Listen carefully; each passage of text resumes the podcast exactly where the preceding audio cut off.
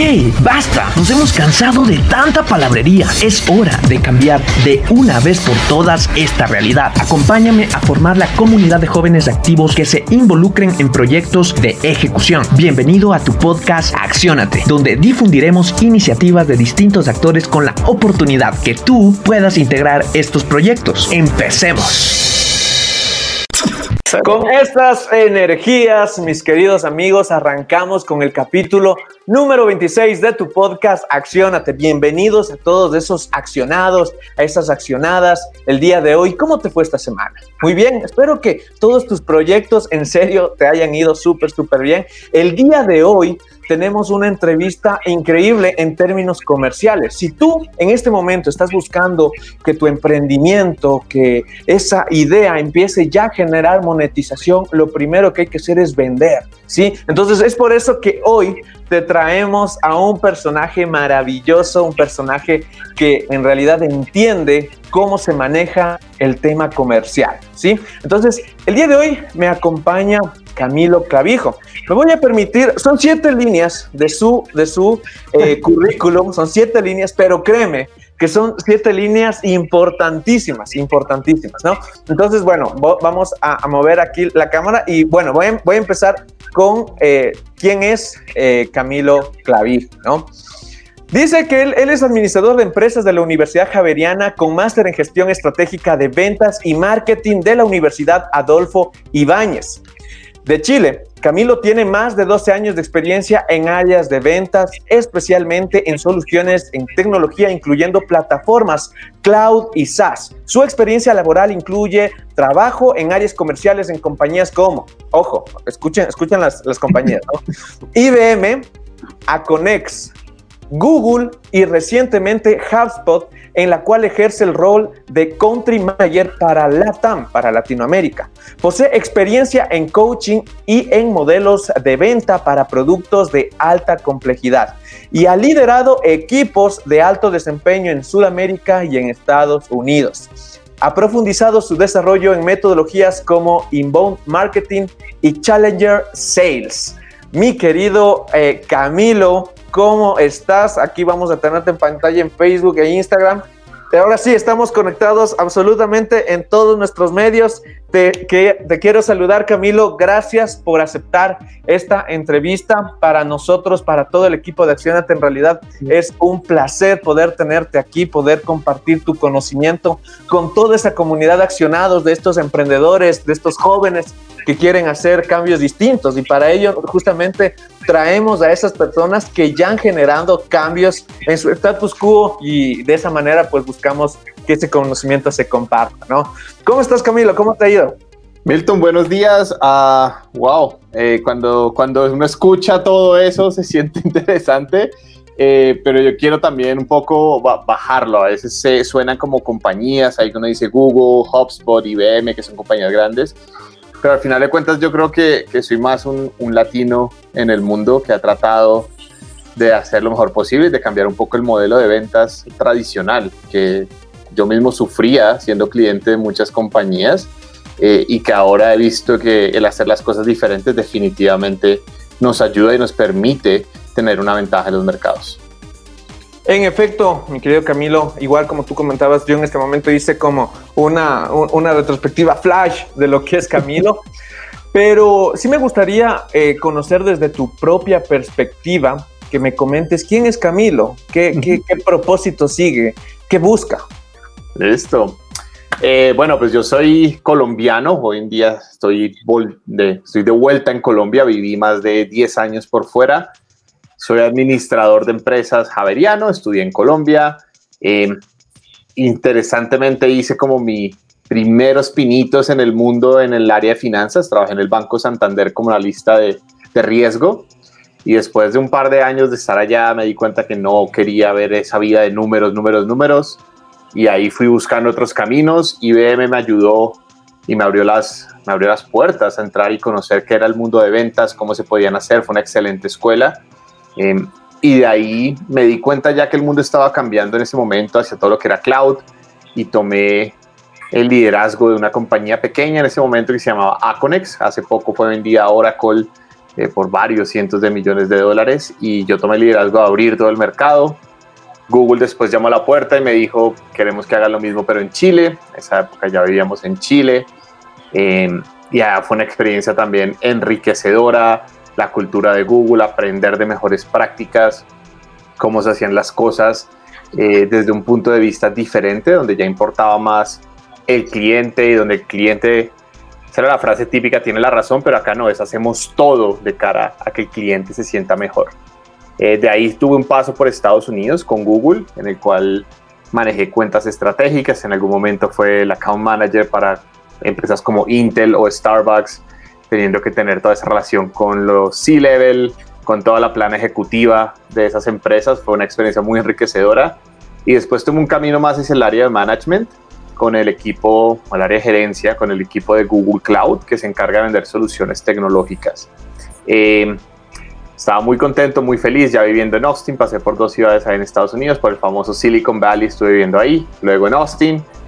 Y a mí siempre me había picado, nosotros decimos en Colombia, te pica ese bichito, te habla algo en la conciencia que dice, pero ¿cómo estás ayudando a, Latinoamérica? ¿Qué estás haciendo para cambiar las cosas ahí? Y la verdad mi mercado, yo estaba metido en el mercado estadounidense em, y HubSpot tiene unos planes eh, importantes de expansión, comenzamos a conversar y, wow, me, quedé maravillado con el producto, la compañía, lo que querían hacer, cómo estaban mirando a Latinoamérica como un foco de crecimiento. Y después de convencer a mi esposa, decidimos volver a Colombia. Y desde ahí hace ya un año que estoy liderando el equipo de Latinoamérica de, de HubSpot. Me alegra muchísimo escuchar a todos esos lineamientos de cómo tú en este momento, Camilo, estás liderando estos equipos. Antes de, profundizar el tema eh, en, el, actual trabajo que tú te, encuentras, en el cual tú desempeñas algunas funciones, ¿qué características tú crees que dentro de tu desarrollo profesional permitieron que tú tengas estas oportunidades? Eh, ¿Qué, identificaste en tu comportamiento en el día a día con lo que hacías que te permitió llegar y escalar hasta donde te encuentras en este momento? esa es una excelente pregunta, Milton.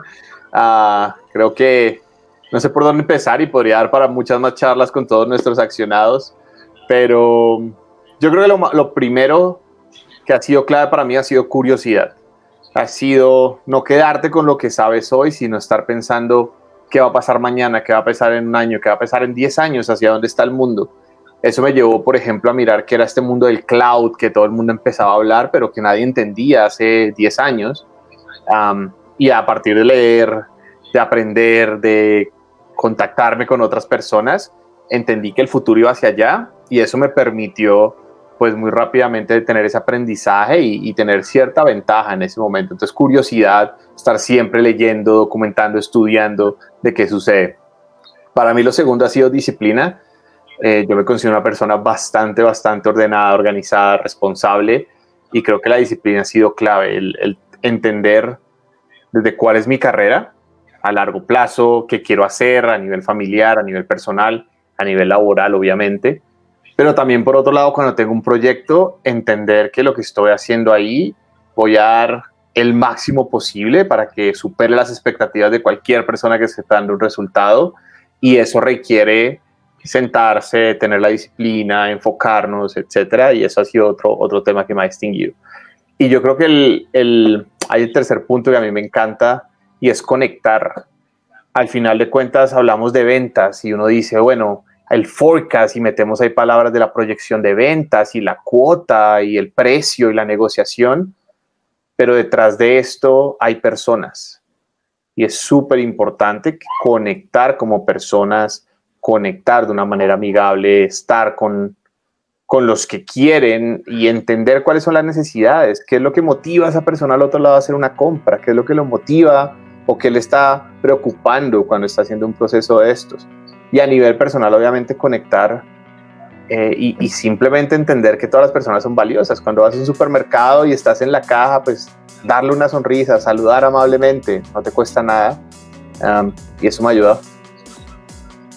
Perfecto, perfecto. Sí, yo cada vez que, que, escucho mientras tú comentabas todos estos puntos, yo creo que también le agrego la pasión, ¿no? Tú, tú eres, eh, cada vez que, que conversas de cómo llegar al cliente, cómo entender eh, cuál es esa psicología del consumidor, pues tú te apasionas en, entender eso. Entonces yo también creo que por ahí noté que también eh, parte de, tu, de tu éxito es esa pasión que tienes también por hacer lo que estás haciendo, ¿no? Y eso es bueno porque en estos momentos, pues la idea, eh, o sea, ha surgido mucho el tema de los emprendimientos en este momento, muchos de ellos se dan por necesidad, pero la idea es que la gente debe entender que el emprendimiento debe ser como una, una filosofía de vida, ¿no? Un, cambio total, no solo en, el, en, la empresa, sino también a nivel personal.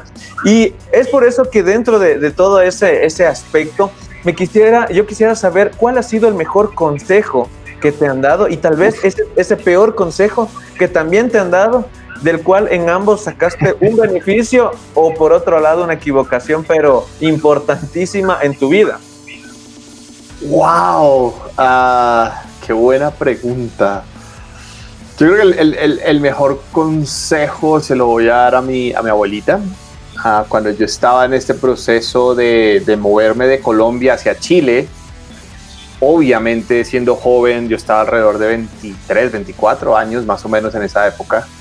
Em, y uno empieza a pensar, pero si me voy a un país nuevo, ¿qué voy a hacer allá? Y en una conversación familiar surgió que, que hablé con mi abuelita y, y ella era enfrente de toda la familia, ella siempre como que hacía así, nunca daba su opinión realmente y me llamó a la cocina y me dice muy seria, ahorita era muy, muy chistosa, pero en ese momento se puso seria, y dice, te voy a decir algo, uno va a donde la oportunidad está.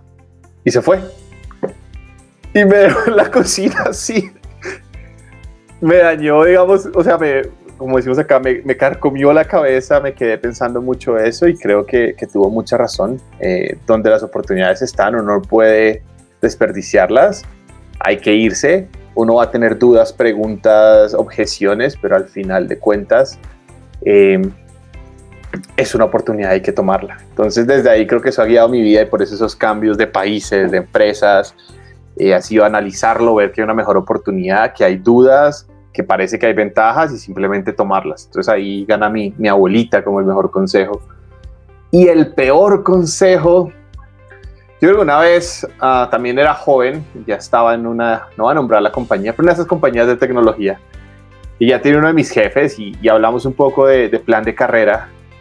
Y, y, yo me acuerdo en esa época, pues ya no tengo tanto pelo, pero en esa época tenía mucho más pelo y me peinaba un poco con el pelo parado. Era, era un call center, realmente hacíamos operaciones remotas, entonces no, no importaba tanto ese tema. Igual usábamos corbata, pero yo tenía mi pelo parado, lo cual era como diferente. Eh, y en esa época ese manager me dice, bueno, quieres llegar a ser manager, ah, has pensado en cambiar tu imagen. Y me, wow, la verdad, completamente se me cayó la persona y dije, ¿por qué? Entonces me contó porque el negocio que tenemos y nosotros somos una empresa eh, de valores y, y, vendemos a corporaciones y qué va a decir un cliente cuando llegue y pues tengas ese peinado, etcétera. Y como que cada vez se me iba cayendo más y más y y al final esa es una de las cosas que yo creo que uno puede perder. Uno, uno está en una compañía y tiene cosas diferentes y eso lo tenemos que, que, valorar. Y si el cliente en el otro lado no te va a hacer la compra porque tienes el color verde, azul, porque usas gafas oscuras, porque tienes un arete, un tatuaje, probablemente estás con el cliente equivocado y él va a perder mucho más de lo que tú vas a perder. Entonces el peor consejo fue tratar de ser alguien que no era para mí. Afortunadamente nunca lo tomé, seguí usando mi pelo para hasta que se hasta que ya cambió un poco la moda y la tendencia. Eh, y esos dos te puedo decir, Milton. Buenísimo, buenísimo. Y bueno, ya, eh, recalcando justamente este, este peor consejo, tú nos comentas de que, bueno, en realidad eh, no es tanto por lo que el qué dirán, sino tener claro cuál es el criterio de uno y cómo también desarrollar oportunidades por ahí. Y ahí, y ahí me, genera, y ahí me genera otra pregunta. Vamos a ver, ¿Qué, ¿qué te parece esta? ¿Qué opinión tú tienes que probablemente el resto de la gente no comparte? Ah, yo creo, te diría que, es un poco diferente en, en HubSpot, porque tenemos una cultura un poco fuera de lo normal comparado a Latinoamérica. Eh, pero para mí ha sido mucho el premiar los errores, el entender que muchas veces cuando, cuando hay un error, nosotros en Colombia le decimos una embarrada, cuando hay un problema, muchos tienden a saltar a castigarlo, a castigar la persona, a castigar el comportamiento eh, y a tratar de moverse rápido al siguiente paso, pero muy pocas personas se dan cuenta que para tomar un error probablemente tuvo que haber iniciativa, tuvo que haber una ejecución, tuvo que haber una idea por resolver algo que había o que era un problema existente. Eh, y ahora lo importante era más reflexionar sobre por qué cometimos ese error, por qué nos pasó y aprender y premiarlo. Eh, tuve un error esta vez, hice esto equivocadamente. Qué bueno, aprendí algo nuevo en mi vida y ya sé que por ese no es el camino, voy a tomar otro. Pero todavía siento que muchas personas castigan el error y, en las empresas en Latinoamérica lo castigamos. Ese empleado que de pronto trata de hacer algo nuevo, eh, a pesar de que un cliente está feliz, lo llamamos a la oficina y le decimos, pero ¿por qué te saliste del proceso? ¿Pero por qué hiciste las cosas como no te hemos dicho? sin importar que de pronto el cliente está feliz, puede que haya sido un poco más costoso, pero nadie se da cuenta el impacto que esas acciones están teniendo porque analizamos desde un punto de vista de qué es bueno y qué es malo, lo bueno lo premiamos, lo malo lo castigamos. Entonces creo que eso es muy diferente eh, en la forma en que yo pienso, es, es valorar los errores y aprender de ellos. Perfecto, Camilo, excelente. Yo creo que nos has dejado eh, tranquilos con las respuestas que has dado, súper, súper al, grano y me parece súper bien. Eh, ahora, igual que como tú nos comentabas el tema de, los procesos que pueden haber, eh, como te decía, mucho de nuestro público son emprendedores jóvenes, ¿no? Emprendedores que en este momento arrancan sus, sus iniciativas, arrancan a distintas maneras de cómo atacar problemáticas. Y ellos tienen un problema principal y es, bueno, ¿cómo llego a mi mercado? ¿Cómo vendo? ¿Sí? Entonces, ahora entremos un poquito probablemente en, en algo más técnico, pero tratemos como de comunicarlo a cualquier mortal que nos esté escuchando para que entienda cómo en realidad debemos visualizar el mundo de las ventas, cómo debemos generar esas estrategias que nos permitan llegar a nuestro mercado y que de esa manera pues nuestro producto pueda comercializarse, ¿no? Entonces, ¿tú cómo arrancas esa visión de eh, ver a los negocios, ver las ventas, para, de, independiente del giro de negocio que tú tengas? ¿Tú cómo, cómo empezarías por ese lado? Listo. Eh, voy a partir, Milton. Estoy teniendo algo de problemas técnicos, parece, con la cuenta de Instagram. Voy a tratar de salir para que me puedas volver a invitar, ah, por favor. Eh, porque ahí no sé qué le, qué le sucedió esta, esta mañana. Pero te cuento un poco entonces cómo lo estoy viendo. Ahí, dame un segundo. Ahorita, ahorita te mandé ahí la, la invitación. Perfecto. estamos de vuelta ahí, ¿no? Se nos congeló, así que disculpas a nuestros accionados también por eso. Eh, perfecto, entonces estamos hablando de procesos de ventas. Entonces somos nuevos, somos emprendedores, estamos buscando sacar un producto nuevo o una idea que tenemos volver en un producto y o servicio. Eh, el primer consejo antes que nada es conozcan al perfil de sus compradores. ¿Quién va a ser la persona que está al lado ya? Y muchas veces hacemos unos análisis que para mí son muy básicos y se quedan cortos. Por ejemplo, le voy a vender a hombres entre 20 y 50 años. Ok, tienes 10 millones de personas.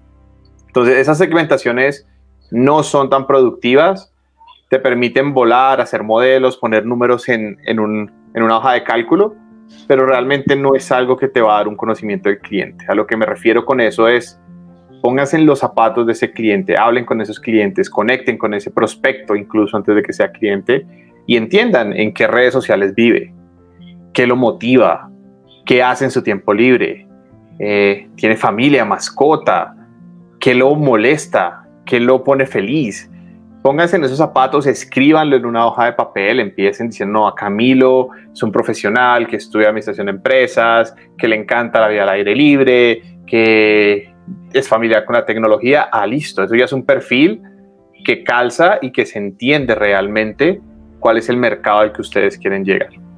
Lo segundo es entiendan bien cuál es la necesidad que ustedes están solucionando. Al final de cuentas, vender no se trata de hablar del producto, sino todo el mundo tendría un e-commerce, pondría toda la información y nos sentaríamos a ver cómo el dinero se registra en nuestro banco. Y así no funciona. Realmente la gente tiene hoy un montón de opciones para escoger, realmente la gente tiene un montón de productos y servicios a los que está mirando. Y se trata más bien de darles la información, educarlos eh, y dejar que ellos conscientemente me escojan a mí como la solución que ellos quieren tomar. Eh, y les doy un ejemplo de cómo esto no se hace hoy en día. Eh, hoy estaba haciendo sábado, hace hora y media que estaba, de hecho estaba en un partido de fútbol, y me llama un teléfono desconocido, tomo la llamada porque tenía tiempo y lo primero que me dicen es, oh, le estamos ofreciendo una tarjeta de crédito. Y yo, ok, mira, la verdad no me interesa. Y, casi que la siguiente pregunta fue, pero ¿por qué no le interesa? ¿Por qué ni siquiera quiere escuchar los beneficios? Eh, y ya en ese punto yo como en el otro lado como cliente me sentí mal, decía, pero ¿por qué me tengo que sentir mal con una llamada que ni siquiera pedí, por una tarjeta que ni siquiera quiero y ahora me siento juzgado porque no quiero escuchar a la persona? Eh, y ahí dije, definitivamente esto tiene que cambiar, es que es increíble que con toda la información, con toda la tecnología que tenemos hoy en día, todavía hagamos una llamada en frío para hablar de producto eh, y qué diferencia hubiera sido si yo tengo una llamada en la mañana y me dicen, eh, señor Camilo, hemos visto que usted es cliente frecuente de tal eh, entidad de retail, ¿qué le parecería si en sus compras puedo ahorrar un 15%? y para eso le voy a dar un mes de prueba de una tarjeta de crédito y si no se va, no tiene que usarla y listo. Eso hubiera llamado mi atención. En vez de alguien que me quiera hablar de producto, que me hablen de mí, que me conozcan. Y yo creo que el, tercero es tener un plan. Entonces, eh, las ventas normalmente no es ciencia, pero tampoco es arte. Entonces, tienen un poquito de los dos. Tenemos que saber medir, tenemos que colocar procesos, tenemos que poner cosas que permitan a los vendedores y a las empresas entender en qué etapa están y dónde están fallando. Y todas las ventas tienen un proceso eh, cada empresa sí tiene un proceso único porque hay productos más complejos que otros, pero les doy un ejemplo. Entonces yo tengo que entender que lo primero es, va a ser la llegada. ¿Cómo voy a hacer que ese cliente llegue a mí? ¿Cómo publico información? ¿Cómo les muestro información a través de redes sociales, páginas web? Lo que sea que ustedes usen hoy en día para mostrarse, ¿dónde capturan eso? Se tiene que estar capturado en algún lado y después un vendedor tiene que llamar. esa primera llamada es un proceso de calificación por qué quieres comprar mi producto, qué necesitas y hay muchas metodologías que se pueden usar en ese proceso. Luego entramos después en un proceso dependiendo de la complejidad tecnológica o, de la complejidad del producto o servicio, de mostrar qué es nuestro producto, contar un poquito la historia, dar nuestro espacio para contar cómo resolvemos la solución. Después va a haber una etapa de negociación, finalmente un cierre y luego una retroalimentación para que ese cliente ojalá haga una segunda, una tercera, una cuarta, una veinteava compra con nosotros. Entonces yo creo que esos son los, tres temas más importantes, conocer la persona, quién es el perfil de ese comprador que está al otro lado. Lo segundo, tener muy claro el mensaje y cuál es la necesidad que yo estoy resolviéndole a ese cliente o prospecto. Y por último, tener un proceso. Acá la parte de magia la queremos, pero cuando tenemos procesos, las probabilidades se incrementan y al final hay que creerle a los números. Totalmente. He tenido también la, la pregunta de, emprendedores que, que, me, suelen, me suelen decir, ¿cuál es la fórmula mágica o cuáles son los mejores cierres para lograr las ventas? Entonces, tú con lo que comentes ahora, eh, comentas ahora, eh, mencionas que sí, es muy importante los cierres, obviamente, pero antes de eso hay un proceso. Hay un proceso que hay que, que definir y digamos que, bueno, ya tenemos eh, delimitado todos estos puntos y llegamos al cierre. ¿Qué cierres por ahí? Los tres, los tres más usados por Camilo, los, cierres que en realidad le dan una marcha más, eh, enrumban mucho más ya la, venta final. ¿Tú qué recomendarías por ahí?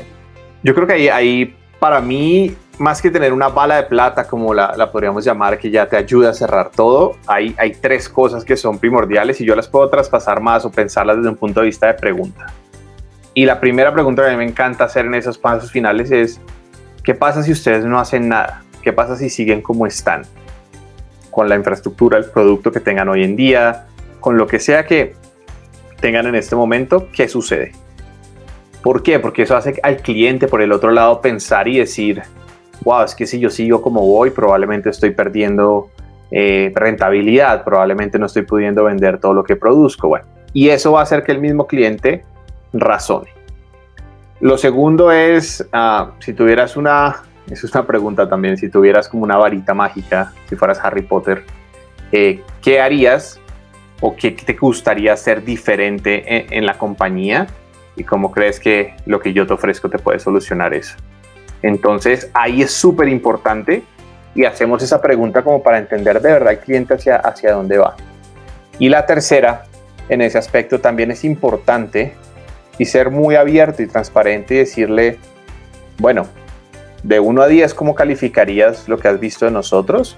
¿Y cuál es el proceso de compra de cuál es el proceso de compra que tú tienes usualmente para ese tipo de soluciones? Lo, me lo puedes contar, me lo puedes describir porque eso al final lo que va a probar es que el cliente quiere darte información, le estamos pidiendo que nos califique, eh, eso ya es feedback, por lo tanto es algo interesante que nos sirva a nosotros. Y adicionalmente lo que vamos a tener por el lado del cliente es un compromiso de decirles, miren, si hacemos los pasos de esta manera, eso es lo que tú puedes esperar como vendedor para poder tener una relación conmigo. ¿Dónde queremos evitar ir?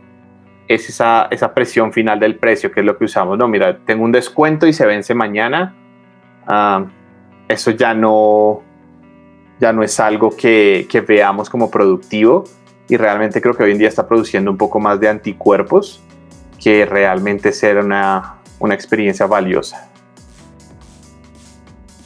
Así es, así es, Camilo. Eh, nos parece que tenemos igual un pequeño problemita ahí en Instagram. Eh, ya estamos ahí solucionando, ya vamos a entrar nuevamente. Pero siguiendo con las preguntas, em, ya con todos estos esquemas que tú nos planteabas eh, y con el proceso que un emprendedor puede seguir, ¿cuáles han sido esas tendencias que tú has identificado en estos momentos em, en Latinoamérica principalmente de cómo el consumidor está evolucionando? ¿Qué busca ahora? ¿Y, qué debe tomar en cuenta? un emprendedor para que su, eh, su estrategia o su producto pueda ser escalado, pueda ser vendido mucho más rápido. Entonces, ¿tú ahí qué recomiendas, eh, Camilo? ¿Qué tendencias has visto?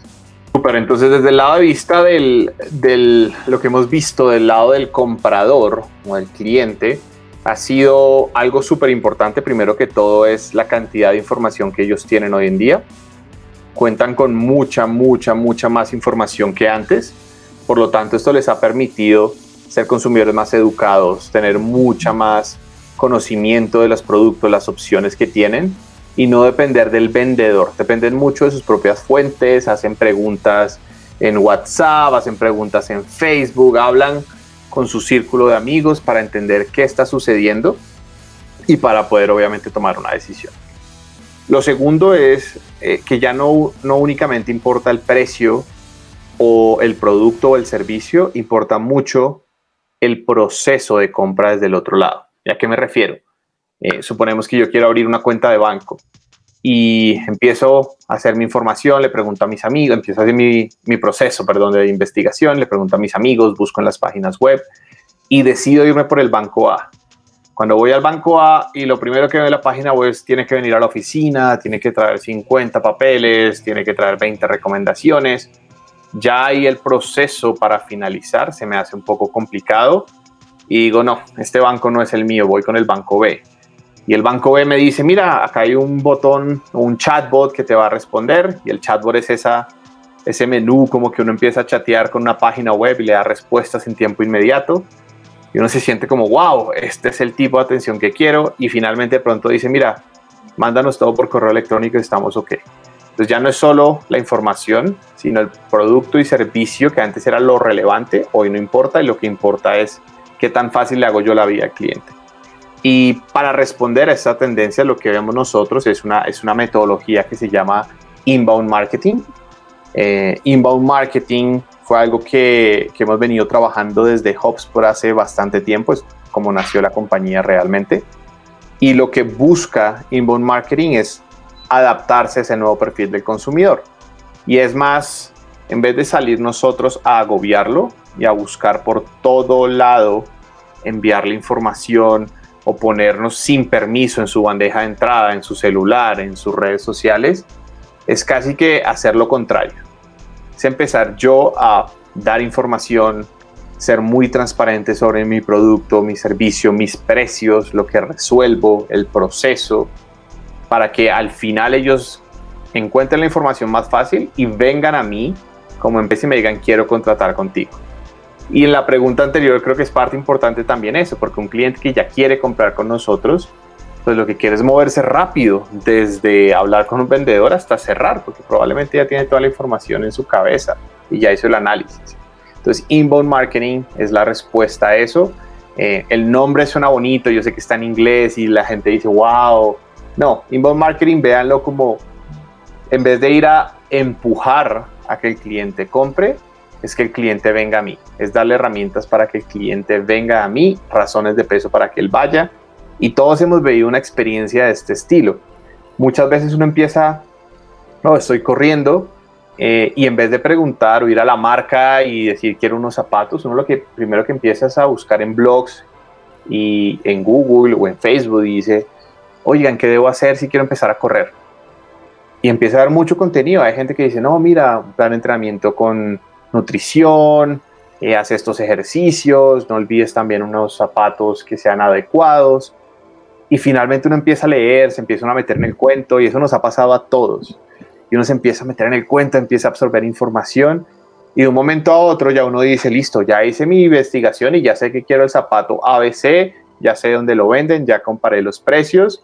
Eh, y si no está en internet, por ejemplo, quiero ir a probármelo, quiero ver en qué tienda están, voy, me los pruebo y ya hago el proceso de compra. Realmente lo que quiero es que cuando llegue a la tienda me digan, señor Camilo, ¿qué zapato necesita? Yo les diga, quiero este en la talla 40 y espero que me los traigan así. Si ese zapato no está, me daña todo el proceso que hice me toca volver a buscar opciones.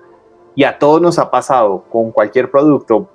Piénsenlo, miren hacia atrás en sus vidas y se van a dar cuenta que en algún momento nosotros hicimos un proceso de búsqueda de un producto o servicio, nos resolvimos nosotros mismos las preguntas y al final lo único que queríamos era como que quiero la transacción porque ya sé lo que quiero, pero hagámoslo ya, lo quiero ya, ya, ya, ya, ya en mis zapatos. Excelente, Camilo. Eh, bueno, ahora vamos a empezar igual en términos de conocer un poquito más qué es HubSpot. Ya nos has dado algunos lineamientos y está súper, súper chévere. Pero no sé, eh, Camilo, si me puedes permitir dos segunditos simplemente para agradecer a nuestros queridos patrocinadores. Sí, en este momento quiero aprovechar este espacio para agradecer pues, a nuestros queridos patrocinadores, COD, especialistas en carne y cortes red, cerdo y pollo de la mejor calidad, empaques del vacío en toda la ciudad de Quito. Carnes y cortes COD, lo sabroso de la vida. Foráneos In, digitalizadora de emprendimientos, páginas web, tiendas virtuales, manejo de redes sociales, logotipos y más. Todo esto a costo que se adaptan a tu emprendimiento. Cuando necesites ayuda, siempre habrá un foráneo cerca de ti. Ya voy a seguir con eh, los siguientes saludos de nuestros queridos patrocinadores, pero me gustaría, Camilo, que nos cuentes HubSpot, ¿cómo crece? ¿Cómo empieza sus operaciones en Latinoamérica? ¿Cómo a, poco a poco ha ido posicionándose como la herramienta principal de todos aquellos que en este momento buscan generar eh, actividades comerciales, eh, ordenar sus procesos y de qué manera también llevar a la empresa a otro nivel. Cuéntame un poquito más de eso. Wow, Milton. Uh, bueno, la voy a partir en dos un poquito. Te, te, voy a contar por qué escogimos entrar en Latinoamérica y tener una presencia local. Eh, y en la segunda parte les voy a contar un poco qué hemos encontrado y qué nos ha ayudado a crecer en Latinoamérica. Entonces, viendo un poco lo que hacemos, nosotros somos una plataforma para marketing digital, es decir, para todo el proceso del cliente, desde cómo comunicarnos con ellos, antes incluso de que hayan comprado con nosotros, hasta poder darle un servicio al cliente adecuado, un manejo de sus reclamos. Eh, y como esa herramienta, pues buscábamos crecer. Es muy fuerte hoy en día nuestro, nuestra solución en Estados Unidos. Y hace unos años empezamos a mirar en los mercados internacionales. Cualquier empresa eh, que definitivamente tenga un producto bueno. La parte de expansión de mercado es crítica.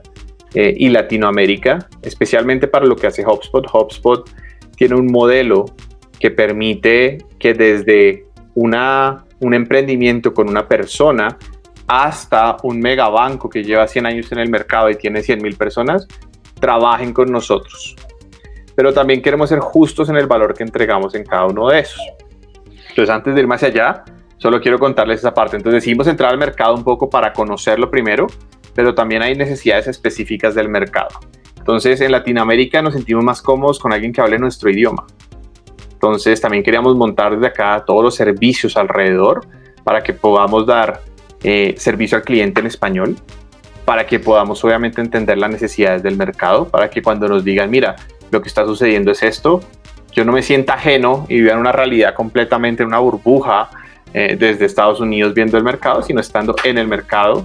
Y lo segundo que nos motivó mucho fue el talento, eh, que yo creo que tenemos que creer mucho más en el talento que tenemos en Latinoamérica, porque es bastante, bastante eh, la, los beneficios que pueden encontrar y la gente que hemos logrado contratar en HubSpot, la verdad que los pondría cabeza a cabeza con cualquier otro equipo en el mundo y no me sentiría miedoso y de hecho siento que mi equipo va a ser uno de los mejores en cualquier ámbito. Y lo que hacemos, entonces, ya una vez que entendemos es el mercado, ¿qué ayudamos o qué, podemos apoyar? Eh, lo primero es entregar una herramienta que no, te, no tengas que tomar una decisión. ¿Cuál es la decisión obviamente que tomamos? Ah, soy pequeño, entonces como soy pequeño me toca sacrificar funcionalidades porque no puedo llegar a tener ese software que le venden a los bancos grandes, a los retail grandes, a los e-commerce grandes y me toca empezar con algo menor o me toca ni siquiera tener herramientas mientras empiezo. Eh, y la verdad creo que eso es injusto. Nosotros queremos democratizar el acceso a tecnología y eso es lo que estamos promoviendo. Entonces cuando ustedes encuentran a HubSpot, HubSpot entra con algo que es nuestro corazón, que es el CRM. El CRM también quiero simplificarlo todavía más. Eh, probablemente lo voy a súper simplificar, así que no me, no me castiguen por esto, pero es simplemente tener una base de datos donde sepan quiénes son sus clientes, quiénes son sus prospectos, qué han hecho con ustedes y tener eso en un lugar donde cualquier persona en el emprendimiento, en la compañía que ustedes tienen, lo pueda acceder a esa data. Entonces, es lo primero. Eso nosotros lo entregamos gratis. Y no gratis por dos semanas, no gratis por un mes, gratis por el tiempo que la empresa o el emprendimiento lo necesite. ¿Qué hacemos alrededor de eso? Luego de que ya están gratis, es un modelo freemium tradicional, donde entregamos algo gratis eh, y esperamos después que los usuarios desarrollen su negocio con nosotros y a medida que van creciendo, nosotros poder tener opciones para que tengan más funcionalidades avanzadas u otras cosas que tienen mucho más valor, pero vamos dando valor a medida que el cliente crece. Entonces crecemos juntos. Si el cliente no crece, la verdad sigue usando el mundo gratuito que ofrecemos y eso debería ser suficiente, pero si empiezas a crecer y necesitas otras herramientas, queremos ser esa plataforma que escale con el cliente y a medida que escale es donde desarrollamos nuestro modelo ya de eh, funcionalidades pagas, en donde va a haber ciertas cosas más específicas que ya puedes necesitar en ciertos puntos, cuando ya has ido creciendo y ya tienes el, el flujo de caja y el crecimiento para hacerlo. Entonces somos la, la, plataforma que no te castiga por hacer negocios con ella, que permite que tengas facilidad de uso de la plataforma, facilidad de aprender a usarla, que el usuario reconozca y se pueda, eh, pueda hacer una inmersión en la plataforma y por eso, por, darles otro, otro ejemplo, todos los cursos, toda la capacitación que hacemos nosotros hoy en día está online y es gratuita. Ustedes pueden buscar hoy Academia de HubSpot en cualquier buscador y van a ver que tenemos todos nuestros cursos gratuitos y no solo de HubSpot. Contamos temas básicos. ¿Qué es el inbound marketing? Hay un curso para eso completamente en español. ¿Cómo mejorar las ventas? Tenemos cursos en español para eso y no te van a decir que todo tiene que ser hecho con HubSpot. Damos realmente mejores prácticas. Eh, y si ya el cliente, y un poco lo que hablábamos, educando, educando, educando, si el cliente nos da el derecho, nos va a llamar y nos va a decir, wow, estoy impresionado, estoy cambiando mi negocio, necesito ayuda, y va a hablar con nosotros en su momento para usar la versión gratis o ya para ver alguna de las que tienen costo por nuestro lado. Excelente, sí, tienes toda la razón, Camilo. Nosotros damos fe igual de eso. Accionate, de hecho, utiliza HubSpot para sus operaciones internas y pues en realidad eh, es, eh, es un CRM que nos permite eso, crecer. Ya poco a poco, pues la idea es ir eh, desarrollando nuevas habilidades empresarialmente y organizativamente para que las cosas empiecen a fluir, ¿no? Y yo, yo a HubSpot lo conozco ya hace unos tres años aproximadamente y como tú comentabas siempre este tipo de servicios y nos parece súper genial. Ahora, ¿cuáles son esas, eh, hacia dónde está visualizando en este momento HubSpot? ¿Cuál es el, la, evolución que se va a dar desde HubSpot? No sé si nos puedes adelantar por ahí o dejar algunas sorpresitas de lo que, de lo que va a ser HubSpot. Eh, bueno, nosotros acabamos de tener nuestro mayor evento del año, obviamente por la infortunada situación de la pandemia hicimos un evento online y, y, vimos, yo creo que hay dos temas importantes este, este año que nosotros estamos viendo. El primero fue, nosotros empezábamos desde conectar HubSpot con tu página web, independientemente de donde estuviera, y desde ahí empezar a tomar esa información de clientes y apoyarte. Y este año lanzamos lo que es el, eh, se conoce como CMS, Content Management System o Sistema para Manejo de Contenidos. Y lo que te permite es que ahora en HubSpot tú puedes empezar de ceros, crear tus propias páginas web, administrarlas, manejarlas, tenerlas ya en un servidor en la nube y desde ahí pues obviamente dar la imagen que tú quieres de tu compañía y todo eso ya integrado con los siguientes pasos que es el CRM, las posibilidades de hacer actividades de marketing y luego hacer un proceso de ventas formal hasta obviamente un servicio al cliente. Y lo segundo que fue muy importante para nosotros fue eh, solidificar los productos alrededor especialmente del área de ventas. Y, en venta lanzamos bastantes cosas muy interesantes. Les doy un ejemplo, reportes avanzados, donde hoy en día van a poder vivir en HubSpot, hacer forecast en HubSpot, hacer manejo de ventas en HubSpot directamente. Eh, y estamos buscando cada vez más que esos vendedores le vean valor a la, plataforma nuestra. ¿Y qué vemos a futuro que está pasando?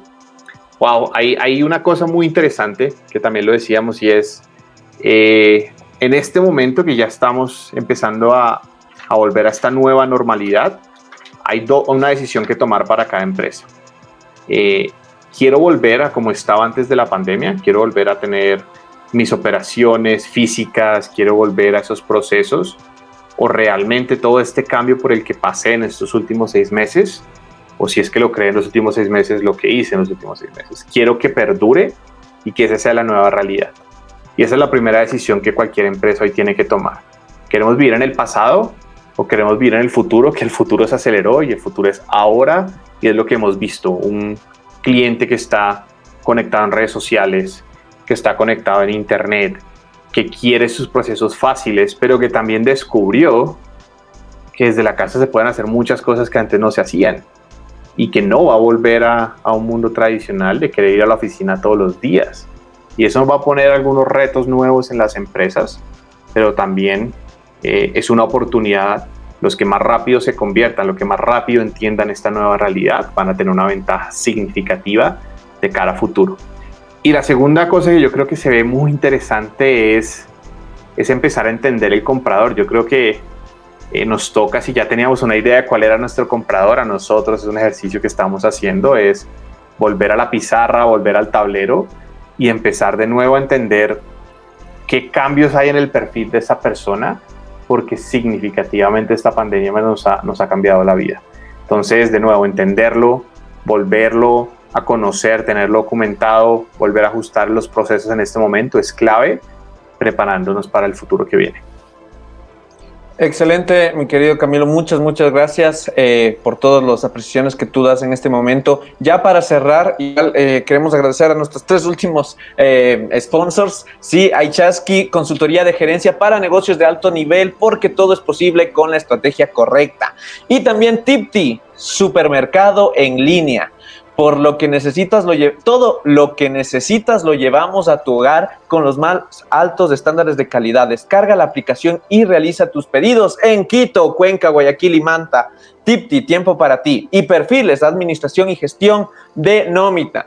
Y mi querido Camilo, ya para terminar esta maravillosa entrevista, todo lo que nos has podido aportar el día de hoy, que ha sido excelente en términos técnicos principalmente para que también los emprendedores eh, puedan tener más herramientas de qué utilizar. Obviamente vamos a recomendar el trabajo que tiene HubSpot a través de su plataforma. pruébenla, pruébenla en serio. Eh, hay un montón de cursos donde simplemente es cuestión de ir moneando, moneando y te vas a dar cuenta que te vas a dar cuenta de herramientas que tú crees que existen. O sea, va a ser como, wow, ¿en serio puedo hacer eso? Es súper, súper chévere utilizar eh, HubSpot, entonces lo recomendamos igual para que lo puedas ir incluyendo en tus gestiones diarias. Y de igual manera, algunos principios de cómo llevaron a Camilo a alcanzar sus metas. Y ya para ir cerrando, ya para eh, llevar esta herramienta, esta entrevista a, Spotify ya como capítulo 26. Camilo, cuéntame, ¿cómo quieres ser recordado en el 2100? Hoy, ah, creo que la, la, historia al final nos va, nos va a llevar a ser recordados por las decisiones que tomemos. Eh, y yo quiero ser recordado como alguien que tomó las decisiones pensando en las personas y no en el beneficio económico. Eh, les doy un ejemplo. Ahorita con esta situación de pandemia que, que, hemos tenido en HubSpot, pues la primera decisión que tomamos como compañía primer, a, nivel mundial es no íbamos a, a dejar que nadie perdiera su trabajo, eh, simplemente por el hecho de que obviamente vimos afectadas nuestros ingresos. Eh, y lo segundo que hicimos es empezar a apoyar a las personas que vimos. Entonces muchísimos de mis, de mis gerentes ya empiezan a tener conversaciones eh, que podrían ser más cercanas a psicólogo que a gerente para entender que las personas estaban bien. y bien no es solamente que tenían comida, que tenían un hogar, pero obviamente cómo estaba el estado de ánimo, cómo se sentían. Quiero ser recordado como alguien que se preocupó mucho por las personas y, y a partir de ahí las personas le dieron la confianza y la oportunidad de trabajar con ellos. Excelente, mi querido Camilo. Gracias por todo tu tiempo. Gracias por aceptar esta entrevista, participar con la comunidad de los accionados. Eh, estoy muy seguro que a, a, muchos de nuestros queridos emprendedores, intraemprendedores y todas esas personas que buscan generar un cambio, un impacto en la sociedad, les va a encantar el contenido que manejamos en esta entrevista. Camilo, no sé si quisieras despedirte con un mensaje a nuestros emprendedores para ya ir cerrando con la entrevista. Listo. Eh, primero que todo agradecerte, Milton, por la invitación. Realmente eh, nos sentimos honrados de poder estar acá en este espacio. Eh, nos encanta ver también patrocinadores metidos en este tipo de espacios, haciendo cosas nuevas. Nadie hubiera pensado probablemente en estar eh, beneficiando, priorizando podcasts hace seis meses y hoy en día es algo nuevo y qué bueno que hay empresas que ya se estén sumando. Y a todos los accionados, para mí el mensaje es, eh, hay dos barreras que nos ponemos. La primera siempre es financiamiento. Cuando empezamos los negocios es, wow, pero el dinero, el dinero, el dinero. Y realmente si uno tiene un buen producto, si uno tiene una buena idea, si uno tiene una disciplina, eh, el revenue va a venir. Uno tiene que ser consistente, ser ordenado, hacerlo, confiar, equivocarse, aprender de esos errores y seguir adelante. Y lo segundo que les doy, eh, es en este momento eh, el emprendimiento florece porque tenemos acceso a una cantidad de herramientas que antes no existían. Entonces, el usar HubSpot era algo que hace 20 años eh, CRM solo podían usar compañías gigantes porque eran proyectos de millones de dólares. Hoy en día ustedes, si son solo una persona, no importa, pueden ya tener acceso al mismo CRM que va a tener eh, cualquier banco en, en Ecuador, cualquier empresa a nivel mundial. Entonces esa brecha se está cortando, aprovechenla, porque este es el momento donde ustedes están empoderados, tienen las herramientas, tienen todo para que ese emprendimiento sea un unicornio, como se llama en el mundo de tecnología, que es básicamente pasar de, de un crecimiento de miles por ciento en cada año eh, y hacer su sueño realidad. Y lo que ustedes hacen como emprendimiento es cambiar el mundo realmente, es traer nuevas ideas, ejecutarlas y permitir que gente pueda resolver problemas que antes no podía. Así que sigan adelante. Totalmente de acuerdo, Camilo, excelente apreciación. Estamos eh, totalmente convencidos que ese es el camino actualmente. Y bueno, mis queridos accionados, agradecerles por todo su tiempo, agradecerles por eh, eh, todo lo que se compartió en conocimientos del día de hoy. Así que recuerden que la otra semana estaremos en un nuevo capítulo con un personaje maravilloso, igual en temas de empresas, emprendimientos, negocios como tal. Y recuerden que todos los días lunes y miércoles estaremos con Ortiz en su espacio En Contexto, donde entrevistamos a emprendedores urbanos. Y los días jueves, jueves con Ana Belén Morales estaremos en los espacios de emprendimientos de la ruralidad. Así que te esperamos la siguiente semana y muy atento porque el siguiente fin de semana también vamos a realizar nuestro primer Congreso de Accionados, un espacio donde vamos a generar la colaboración entre emprendedores para unir esfuerzos, unir propuestas de valor y lograr impactos más fuertes y unirnos como ese movimiento de emprendedores que tenemos que surgir producto de esta pandemia. Nada nos va a detener, vamos a seguir juntos en este camino. Les mando un fuerte abrazo, mis queridos amigos. Milton Jacome el día de hoy estuvo conduciendo esta entrevista y recuerda que tu vida es una increíble película, así que dale acción. Nos vemos muy pronto.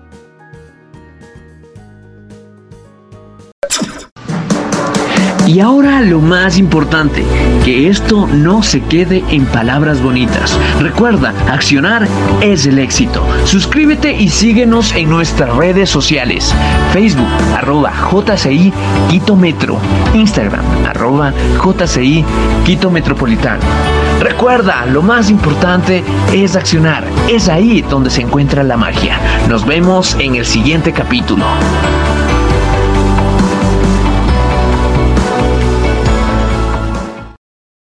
Gracias. Chao. Título número 25.